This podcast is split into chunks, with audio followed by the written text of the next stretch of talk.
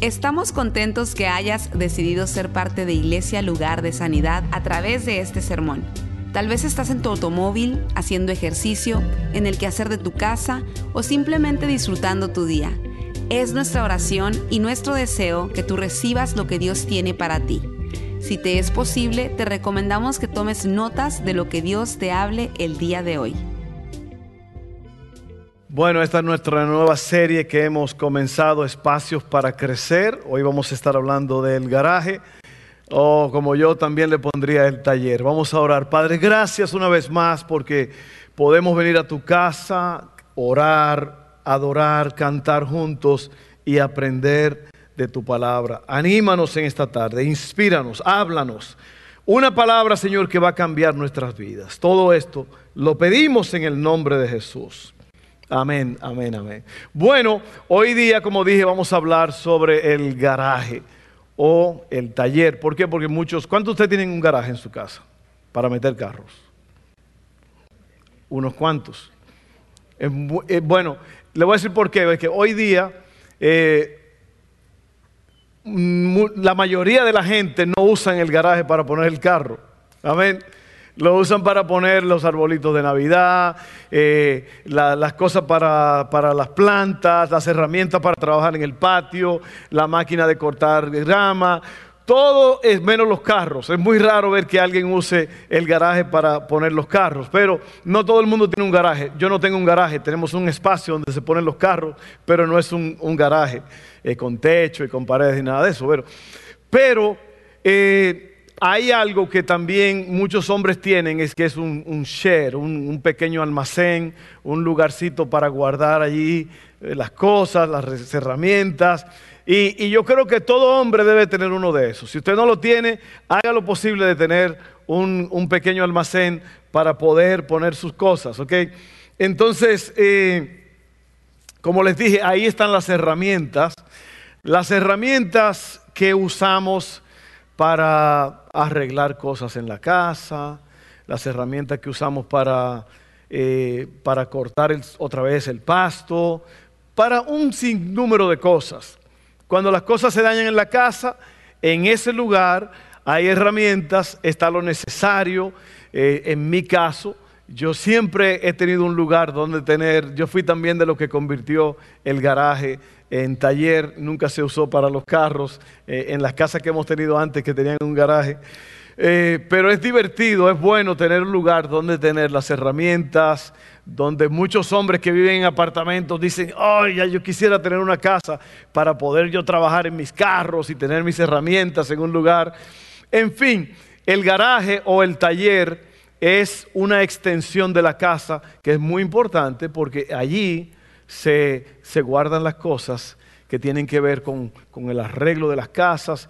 Y en mi caso, en mi caso, yo tengo un, taller de madera donde tengo todas mis herramientas, que ya también Dustin es, como quien dice, el dueño de eso. Ahorita me sacan de ahí, porque ya Dustin está trabajando, ya él, ya él conoce el trabajo, él pasa mucho tiempo en este taller, él sabe dónde están las herramientas, también están las herramientas del jardín, de trabajar todo eso. Es bueno tener un lugar así. Miren, la importancia de, hoy, yo creo que hay cosas que se van pasando a los hijos y una de esas cosas es el aprendizaje, especialmente de los varones, de aprender a hacer cosas, aprender a hacer cosas, aprender a trabajar. Mis hijos han hecho eso, ellos van, como les dije, frecuentan mucho el garaje, el taller para poder buscar cosas que necesitan, para arreglar cosas, para que la vida sea mucho mejor. La importancia del garaje o taller es proteger, arreglar y mejorar cosas para el resto de la casa. Hay tres herramientas, en mi caso, que se encuentran en un taller, porque yo le digo taller porque pues yo crecí en un taller.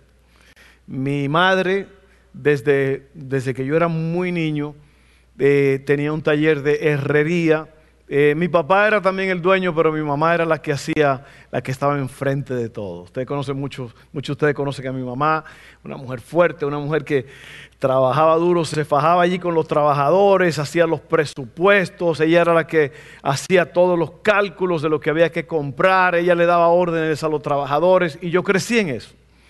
En ese taller yo aprendí a soldar, yo aprendí a trabajar duro, eh, aprendí a hacer eh, herrería y luego teníamos otro tallercito al lado que era un taller de banistería que mi hermano mayor lo usaba. Él hacía muchas cositas de madera y todo eso. Ahí yo también comencé. Así que desde niño yo he tenido ese privilegio de tener un taller. Y desde que mi esposa y yo nos casamos también aquí, siempre hemos tenido un lugarcito donde yo he podido hacer eh, esas cosas que me gustan y guardar herramientas. esa es mi inclinación, a mí me gusta mucho eso. La mayoría de los hombres también. Por eso dimos tarjetas de Home Depot, porque, para que vayan a Home Depot a comprar más cosas, más herramientas. Entonces yo quiero hablar en esta tarde sobre tres herramientas que tienen que ver, y yo creo que lo bonito de todo esto es que estamos comparando las cosas de la casa, algunas, los cuartos, los diferentes departamentos de una casa, y cómo podemos aplicarlo a, a la vida cotidiana, a la vida diaria. La semana pasada hablamos sobre la cocina, la antepasada hablamos sobre la sala. Hoy yo quiero visitar el taller, en mi caso es un taller. Y la primera cosa que, de la cual yo quiero hablar hoy es la cinta de medir. En el taller hay una cinta de medir. Eh, yo creo que hay como cuatro, cinco, seis en nuestro taller. En la casa hay dos o tres guardadas por ahí. Eh, mi esposa las usa a veces también. Eh, ella mide cosas para que yo le haga un mueble, para que cuelgue un cuadro aquí. Oye, ¿cuántas mujeres tienen una cinta de medir en su casa? Es importante, ¿ok?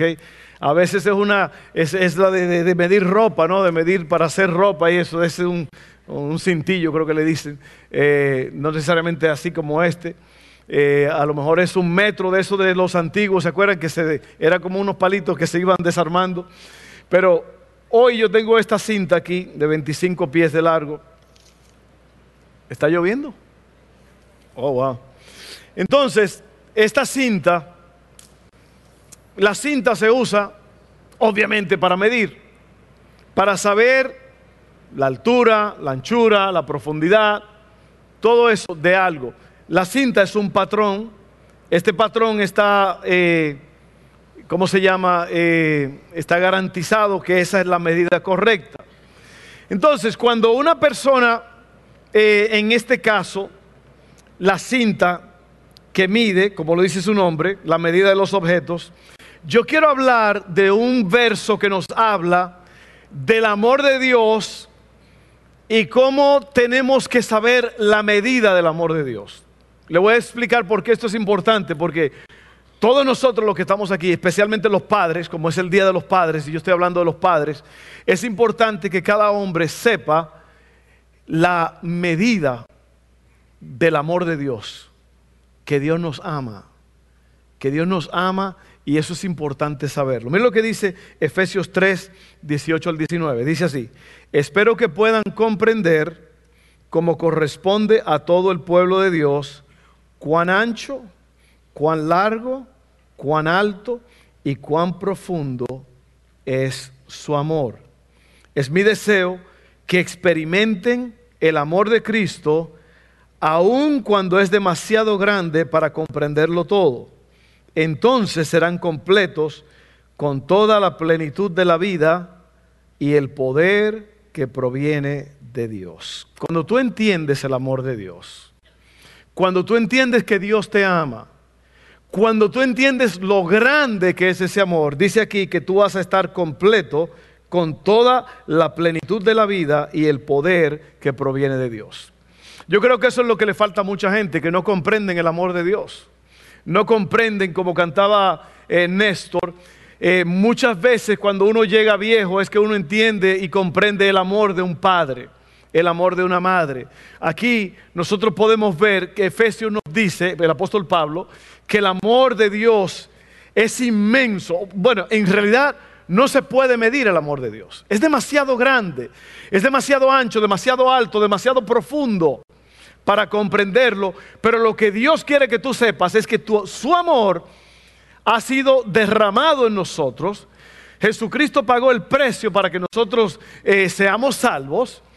Y eso es importante que uno sepa eso. Porque una de las cosas más horribles es ser malagradecido y no entender el amor de Dios. O el amor de un padre, el amor de una madre, el amor, el amor de alguien, alguien que te ama.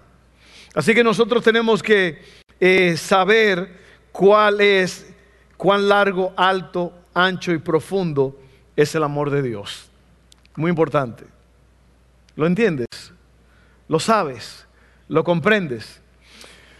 Pues la Biblia nos lo dice, porque de tal manera amó Dios al mundo que hizo que ha dado a su Hijo unigénito, para que todo aquel que en Él cree no se pierda, mas tenga vida eterna. Qué tremendo. Ya Dios nos demostró que Él nos ama. Alguien dijo, le pregunté a Dios cuánto me amaba y extendiendo los brazos, me dijo, de esta forma te amo. Extendió los brazos y murió. Fue lo que hizo Jesús. Así que es importante que nosotros entendamos que Dios nos ama. Dios es amor, la Biblia lo dice, cantábamos cuando éramos niños. Amén. Dios es amor, Dios nos ama. Ahora la otra cosa que quería hablarte sobre la medida, sobre la cinta, es ya un poco diferente. El segundo verso que te voy a mostrar nos muestra que hay que tener cuidado cómo medimos. ¿Ok?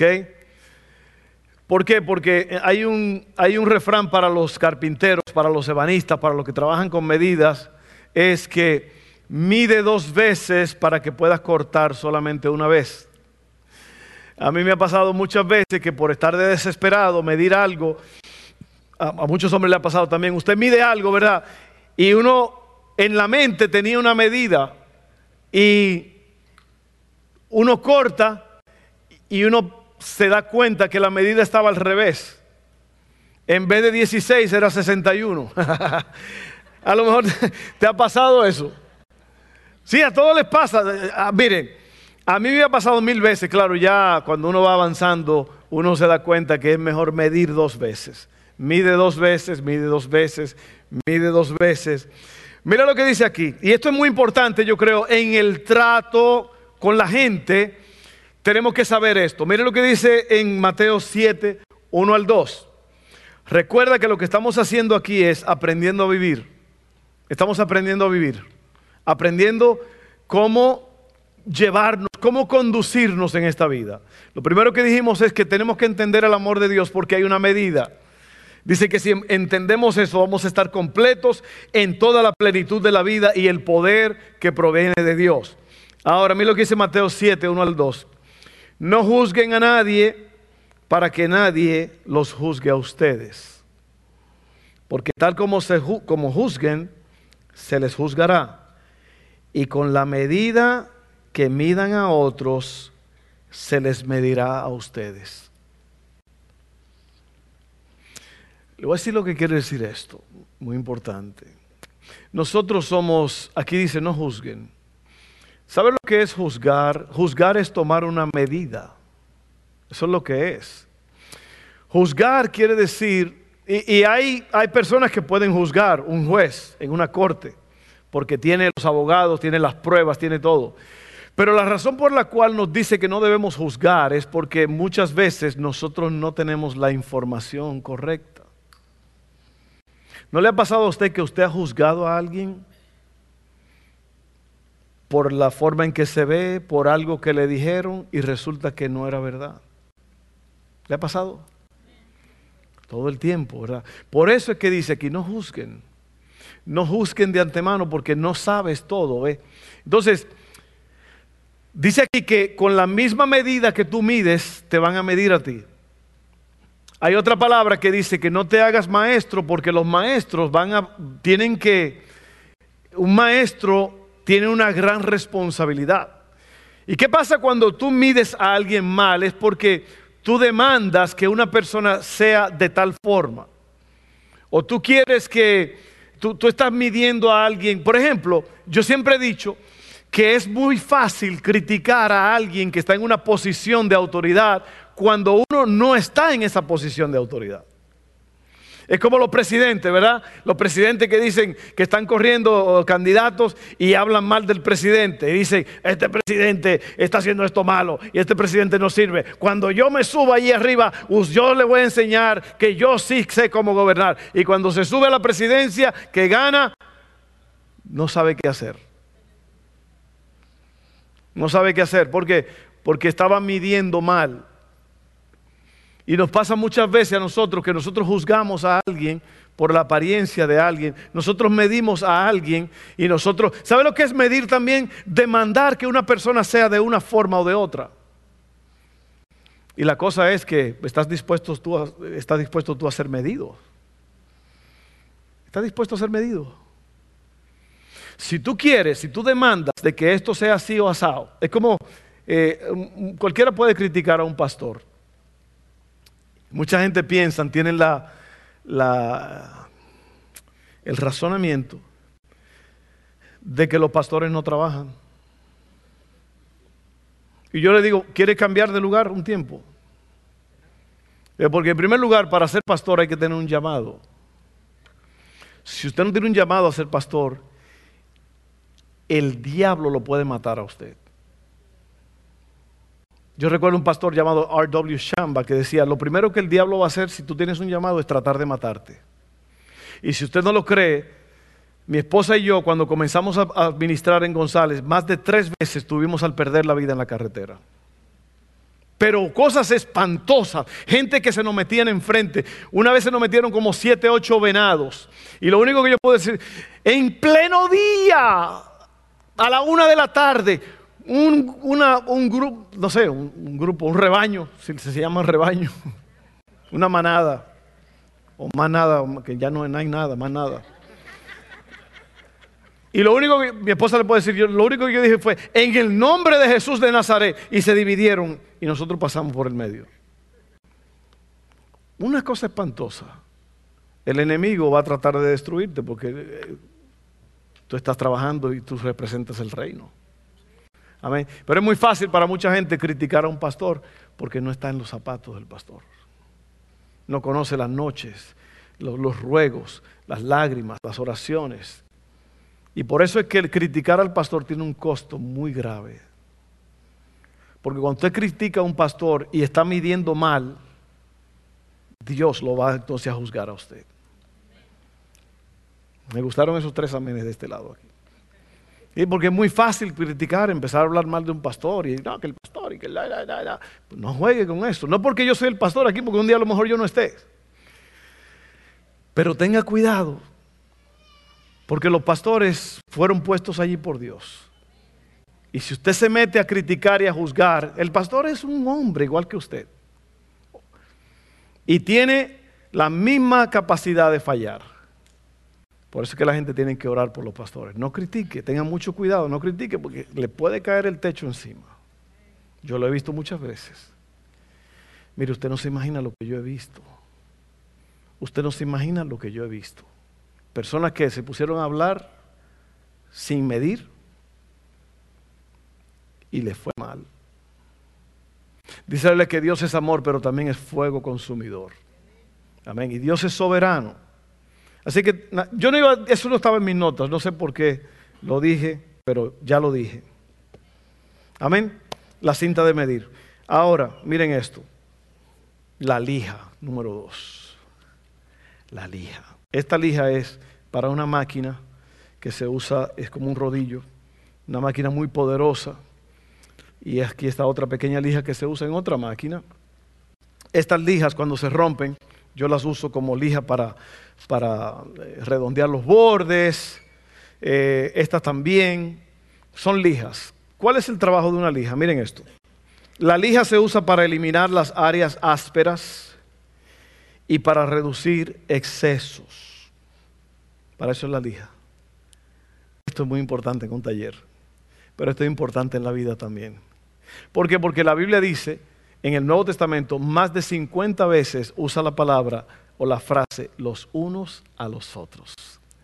Sopórtense los unos a los otros. Lleven las cargas los unos por los otros.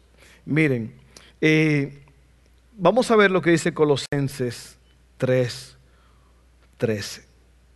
Dice, sean comprensivos con las faltas de los demás y perdonen a todo el que los ofenda.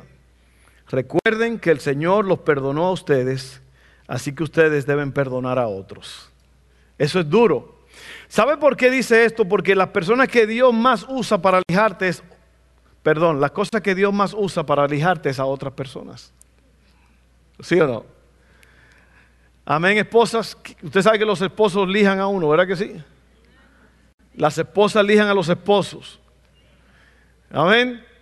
La lija es que te están quitando las zonas ásperas. Hay otra palabra que dice que el hierro con hierro se afila. Amén. Entonces, eh, la lija es para reducir las, las áreas ásperas. Si usted es medio áspero, si usted es medio excesivo, Dios le va a mandar una lija. Amén. Una lija que lo, le va a causar problemas. O sea, si usted no lo acepta. Y a veces, mire, nosotros tenemos que tolerar por eso, porque somos seres humanos. La locura más grande de la gente, yo me voy de aquí porque aquí no me tratan mal o no me fue bien con esto. Oiga, usted está entre gente, la gente le va a fallar. La gente lo va a lijar. Amén. Ahora miren, miren esto, cómo Dios trabaja. Miren la forma en que Dios trabaja. Así que dice, sean comprensivos con la falta de los demás y perdonen a todo el que los ofenda. Recuerden que el Señor los perdonó a ustedes, así que ustedes deben perdonar a otros. Si usted, tiene, si usted quiere pasar victorioso por la vida, usted va a tener que aprender a perdonar a la gente, porque todos los días va a haber alguien que le va a hacer cosas que a usted no le van a gustar. Amén. Y si usted tiene una actitud de malicia, entonces usted lo que siempre va a estar atacando a la gente, atacando, atacando. Así que cálmese y perdone. Yo sé que eso no es fácil, pero tiene que hacerlo. Ahora miren lo que dice 2 de Corintios. Este tipo de lija, la Biblia le llama un aguijón. El aguijón era el caballo iba enfrente de la carreta y la carreta tenía una punta de, de acero, de metal, y esa punta, si el caballo detenía la, marcha, eh, la punta empezaba a clavarlo. ¿Ok? Y el caballo entonces se enojaba y empezaba a darle patadas a esa cosa. Pero no había nada que el caballo pudiera hacer excepto seguir caminando a un paso más rápido. Porque si no, el aguijón lo iba a clavar. Mire lo que dice 2 de Corintios 12, 6 al 10. Pablo está hablando aquí porque lo están acusando a él y esto y aquello. Él está hablando a la gente de las revelaciones que él ha tenido, que él, que él fue al cielo, un montón de cosas. Y dice así, si quisiera jactarme, no sería ningún necio al hacerlo porque estaría diciendo la verdad. Pero no lo haré, porque no quiero que nadie me atribuya méritos más allá de lo que pueda verse en mi vida u oírse en mi mensaje aun cuando he recibido de Dios revelaciones tan maravillosas, así que para impedir, perdón, me leer, aun cuando he recibido de Dios revelaciones tan maravillosas, así que para impedir que me volviera orgulloso, se me dio una espina en mi carne, un mensajero de Satanás para atormentarme e impedir que me volviera orgulloso. Una lija. Una lija en tres ocasiones distintas, le supliqué al Señor que me lo quitara. Cada vez Él me dijo, mi gracia es todo lo que necesitas. Mi poder actúa mejor en la debilidad. Así que ahora me alegra jactarme de mis debilidades para que el poder de Cristo pueda actuar a través de mí. Es por esto que me deleito en mis debilidades y en los insultos, en privaciones, persecuciones y dificultades que sufro por Cristo. Pues cuando soy débil, entonces soy fuerte. Te están lijando.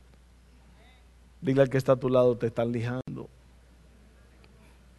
Entonces mira, la vida está llena de vueltas inesperadas.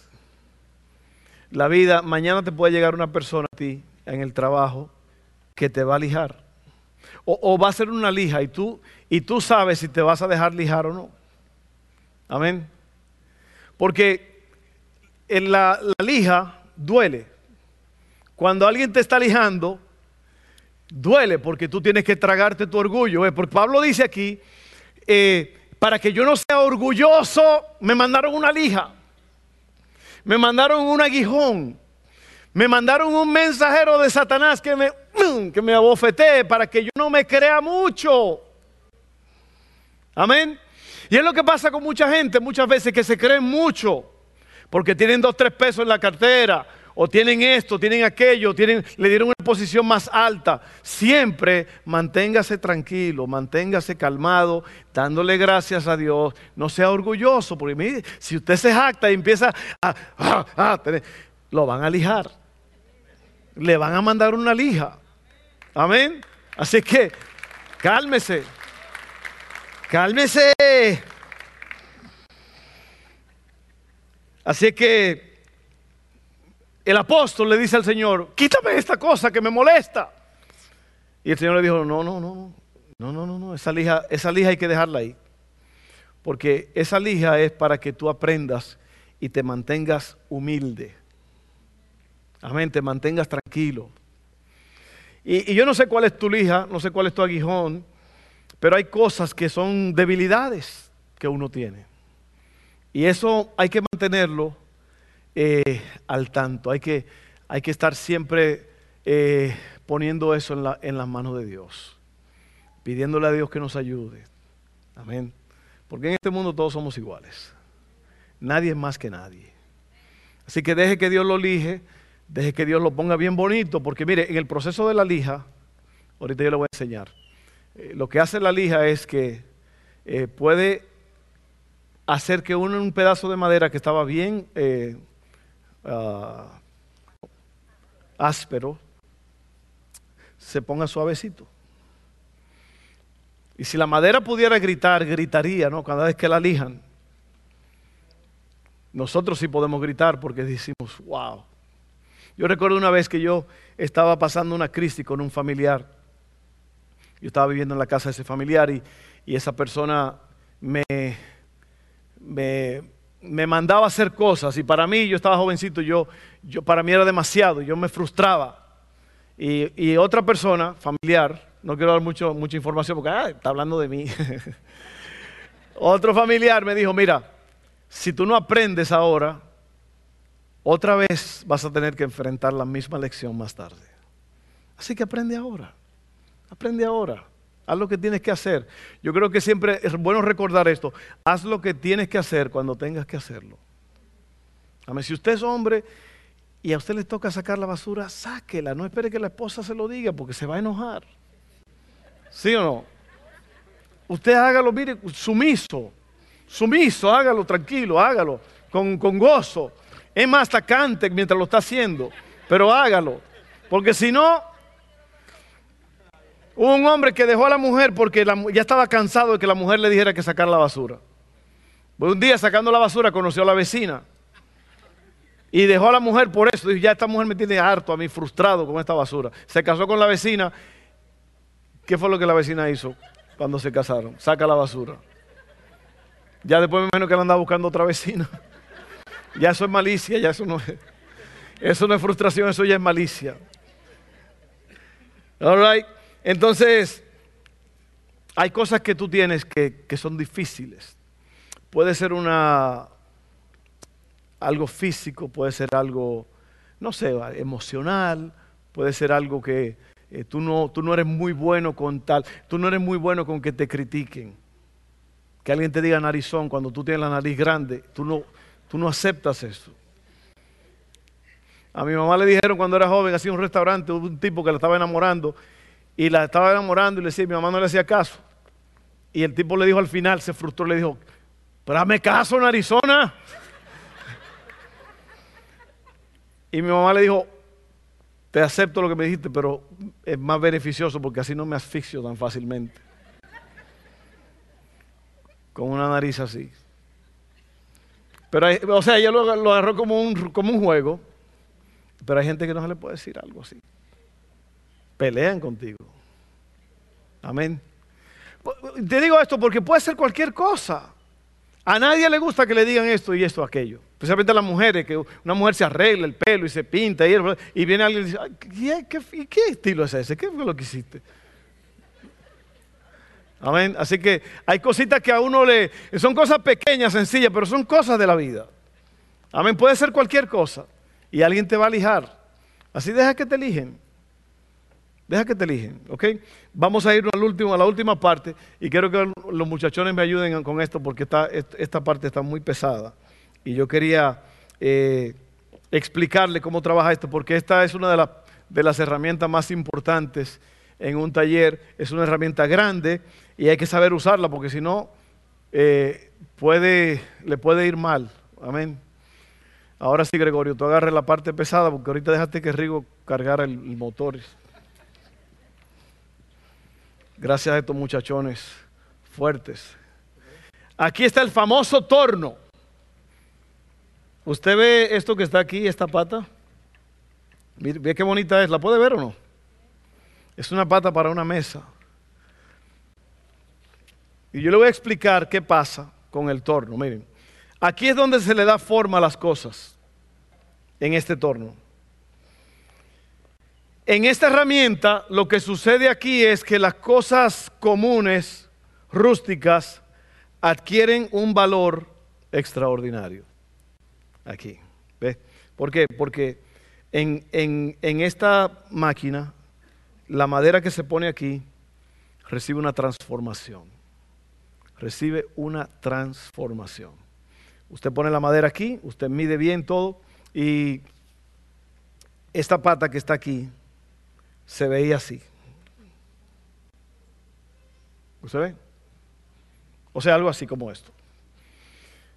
Pedazo viejo, sucio, rústico. Eh, ya lo cuadraron, por lo menos está cuadrado, ¿no?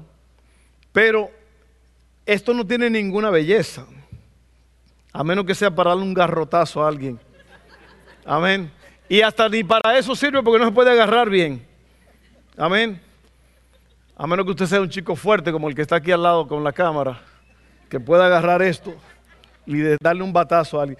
Pero miren, aquí está esta máquina, aquí está esta madera rústica y se convirtió en una pata para una mesa hermosa.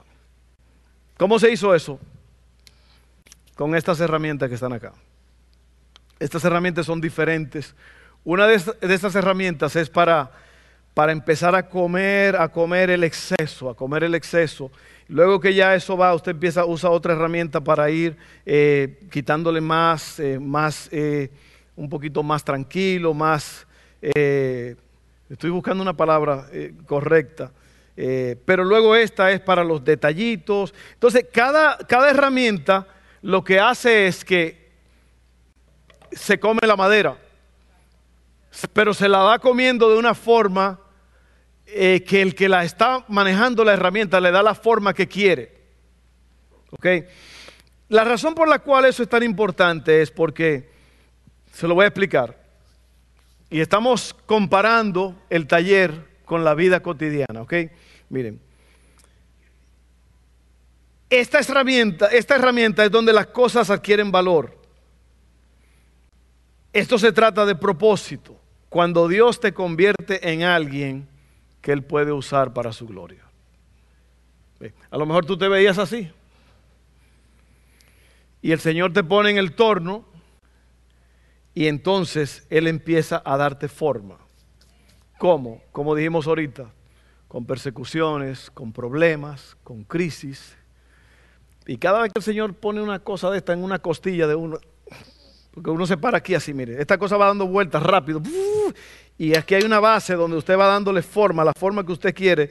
Y con una crisis es, el Señor que te está metiendo una de estas en la costilla. O en una pierna. O mayormente aquí, mire, aquí. Dios te está dando forma, te está, te está ah, haciendo que tu vida adquiera valor porque es para usarte. Porque al final del día, ¿de qué sirve la vida si no es para darle gloria a Dios? Usted, según Efesios 1, fuimos creados para alabanza de su gloria. El único propósito suyo aquí en la tierra es para que Dios sea glorificado con tu vida.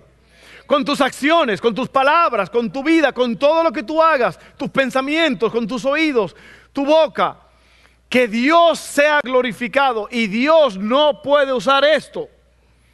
Dios tiene que darle forma a esto. Ahora vamos a ver lo que dice aquí, miren, en, en 1 Timoteo 1, 12 al 14. Ya estamos casi terminando. Dice así. Le doy gracias a Cristo Jesús, nuestro Señor, quien me ha dado fuerzas para llevar a cabo su obra. Él me consideró digno de confianza y me designó para servirlo, a pesar de que yo antes blasfemaba el nombre de Cristo en mi intolerancia. Yo perseguía a su pueblo, pero Dios tuvo misericordia de mí y me metió al torno y me dio forma porque lo hacía por ignorancia, eso yo se añadía y no vaya a decir que yo soy hereje, porque lo hacía por ignorancia y porque era incrédulo. Oh, qué tan generoso y lleno de gracia fue el Señor. Me llenó de la fe y del amor que provienen de Cristo Jesús. Entonces, así como Dios convierte algo así rústico en algo bueno, porque Pablo era un blasfemo, era un perseguidor. Pablo mataba a la gente, a los cristianos, los aniquilaba, los eliminaba. Y él dice ahora, Dios me está usando de una forma diferente, ahora me está usando para llevar la vida de Cristo a otras personas. Y eso es lo que Dios quiere hacer contigo. Ahora miren, voy a terminar con esto aquí. El Señor, Jeremías 18, 1 al 6, muchos de ustedes conocen esta historia. El Señor le dio otro mensaje a Jeremías. Dice, baja al taller del alfarero y allí te hablaré. Así que hice lo que me dijo y encontré al alfarero trabajando en el torno. ¿Ok? Trabajando en el torno. Pero la vasija que estaba formando no resultó como él esperaba. Así que la aplastó y comenzó de nuevo. Después el Señor me dio este mensaje. Oh Israel, ¿no puede hacer contigo lo mismo que hizo el alfarero con el barro o el ebanista con la madera? De la misma manera que el barro o, la, madera está en manos del alfarero, así estás en mis manos. Dile al que está a tu lado, te están torneando. Entonces yo quiero, yo quiero, yo tengo muy buenas noticias para ti. Muy buena noticia para ti. Uno quisiera que la vida fuera todo tan hermosa, tan bonita. y lo es, la vida en Cristo es así. Pero, en verdad, a las personas sin Dios le va peor que a nosotros. Mucha gente, muchas veces la gente cristiana dice, no, que a los mundanos le va mejor que a uno. eso no es así. La gente sin Dios va camino a la perdición eterna, para siempre se van a perder. Usted y yo por lo menos tenemos a Cristo que nos salvó, tenemos el amor de Dios que, que nos cambió, nos transformó y nos está cambiando, nos está torneando. Amén. Entonces, la vida, como les dije ahorita, está llena de vueltas inesperadas. Hay sufrimientos, hay enfermedades, hay cosas que le pasan a uno. Mi esposa lleva para dos meses, con, dos, meses casi, ¿no? Con, una pierna que nosotros esperábamos un milagro que Dios iba a hacer, pero Dios no necesariamente es un milagro así físico, pero está trabajando ahí. E, esto puede ser esa, cirugía en la pierna. Esto. Estoy moldeando, te estoy enseñando algo. Porque Dios sabe lo que una persona que está en una condición así está pasando. Es probable que tú eres una mujer que no, nunca ha podido quedar embarazada. Y tú a lo mejor ves eso como algo más, en, en algunas culturas y en los tiempos de antes, era una maldición que una mujer no tuviera hijos. Pero hay mujeres que no pueden tener hijos. No te desanimes, que Dios está haciendo algo. Amén. Es probable que sea una enfermedad, un plan que tú tenías. Hay muchos hombres y mujeres que han tenido un plan, una meta de hacer algo. Muchas personas llegaron a este país diciendo, cuando yo llegue allá a los Estados Unidos, yo voy a hacer esto, yo voy a hacer aquello, yo voy a hacer un, no sé, una tienda, yo voy a hacerme esto. Y no ha sucedido. Van 20 años, 30 años y no ha sucedido. Pero mira, Dios te tiene aquí en el torno y Él está dando forma a tu vida. Yo creo que una de las cosas más importantes en la vida es vivir el presente, estar consciente del presente y de todo lo que Dios tiene para ti aquí en el presente. ¿Por qué? Porque las cosas del pasado, tú no puedes vivir lamentando el pasado. Y tú no puedes vivir con temor al futuro porque lo único que tú tienes es el presente. Entonces tú tienes que aprovechar al máximo el presente. Tú tienes que planear ahora. Lo que vas a hacer mañana lo tienes que planear ahora. Tú tienes que caminar tomado de la mano con Dios. Para que Dios te enseñe cosas. Para que, porque si no, hermanos, la vida entonces va a ser áspera y espantosa. Pero si tú estás caminando con Dios y hay crisis, hay problemas, hay situaciones difíciles, por lo menos tú estás agarrando forma. Amén. A lo mejor nadie lo ve, nadie lo sabe. Ve, Ramón, ¿dónde está Ramón? Ramón está allá. Levanta la mano, Ramón. Miren a Ramón allá atrás. Ramón, Ramón, Ramón. Párate, Ramón, párate, párate. Ramón fue el que hizo esta pata. Porque cuando uno es rico ya uno puede emplear a otra gente, ¿ves? No, no te crees. Ramón es un tornero, es un ebanista profesional de muchos años. Y yo, yo compré esta máquina el año pasado con la pandemia. Y yo le dije a Ramón, ¿sabes qué? Ven y pruébala. Y él me hizo dos, dos, eh, dos bases para mesas grandes. Y hace unas semanas yo le dije, Ramón, ¿sabes qué? Tengo ocho patas para tornear. Porque hay algo es que, mire, yo, yo, yo hago esto, yo lo he hecho todo el tiempo. Pero eh, hay cosas que hay que como que... Hay personas que les gusta. Ramón tiene eso de que él puede hacer ocho de esas. Yo la puedo hacer, pero es como los gabinetes. Yo puedo hacer gabinetes. Yo he hecho trabajos grandes de de gabinetes, pero no me gustan. Porque son cajas con puertas. A mí me gusta hacer una cama, hacer una mesa, hacer esto, hacer aquello, hacer muchas cosas, pero simplemente eh, Ramón fue el que torneó esto. Y cuando Ramón comenzó, los palos se veían parecidos a estos, un poquito más lijaditos, pero mire lo que él hizo, él, él le dio forma a esto. Ahora, esta, esta pata no está terminada, por eso yo la he dejado aquí así. Yo le dije, ¿sabes qué? Házmela y déjala así. Y lo que yo voy a hacer ahora es, con esta lijita, bueno, primero con una de estas, porque es bien gruesa. Esta empieza a matarle los, las, las áreas que están ásperas. Y luego con esta lijita usted la dobla así. Y esto está, esto está yendo a una revolución rápida. Usted va, empieza. Y luego esta, esta, esta pata, cuando usted la quita de ahí y pone tres más y la añade a una tapa, usted entonces tiene una mesa, un producto terminado. Lo que yo quiero que tú hagas es que mientras tú estás en el torno, tú disfrutes lo que Dios está haciendo contigo. O no que lo disfrutes necesariamente, pero que lo aceptes. Porque al final, el que sabe qué forma tú estás tomando es Dios. Lo importante es que tú sepas que Dios tiene un propósito, un plan para ti.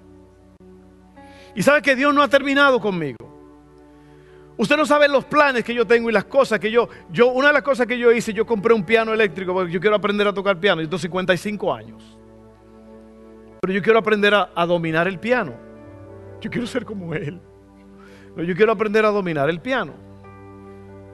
¿Por qué? Porque bueno, yo siento que Dios quiere que yo haga ciertas canciones que llevan acompañamiento de piano. Hay muchas cosas en la vida que parecen que, que tú nunca las vas a llegar a hacer, pero yo te animo que, que te pongas las pilas y lo hagas. Yo estaba corriendo hoy en el parque. Yo, yo caminé, eh, por favor, por favor, por favor, por favor. Esto no tiene que ver nada conmigo. Yo corté el zacate en mi casa, dos millas caminé con la máquina, yo sé porque el teléfono me dice.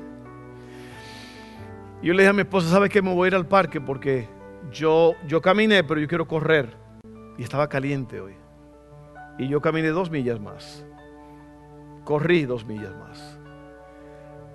¿Por qué? Porque yo me forcé, yo me dije a mí mismo, yo tengo que hacerlo porque hay ciertos resultados que yo quiero en la vida que yo necesito pagar el precio. Yo creo que es el problema con la mayoría de la gente, que no quiere pagar el precio. Quieren una vida de microwave, de microondas, que usted nada más pone la cosa y en unos segundos, por eso es que todos esos, esos anuncios de que, de que vas a perder peso rápido y esto son mentiras. ¿Por qué? Porque hay que pagar un precio. Si usted quiere ser un padre, eh, un padre exitoso, un padre amoroso, un padre que sus hijos lo van a querer y lo van a adorar, usted tiene que pagar un precio. Tiene que planear estar en casa y pasar tiempo con la familia. Si usted es un hombre que se la pasa metido en un trabajo que nunca tiene tiempo para la familia, a usted no lo van a extrañar. ¿Verdad que eso suena raro? ¿Verdad? Suena como duro. Pero hay hombres que, no, no, trabajo, trabajo, trabajo, trabajo, trabajo, trabajo. Mientras la familia está creciendo, la familia está sola, la familia está planeando. Así que todo tiene su tiempo y todo lo que se hace debajo del cielo tiene su hora. Así que hermano, mire, amigos, padres, madres, deje que Dios lo haga bonito.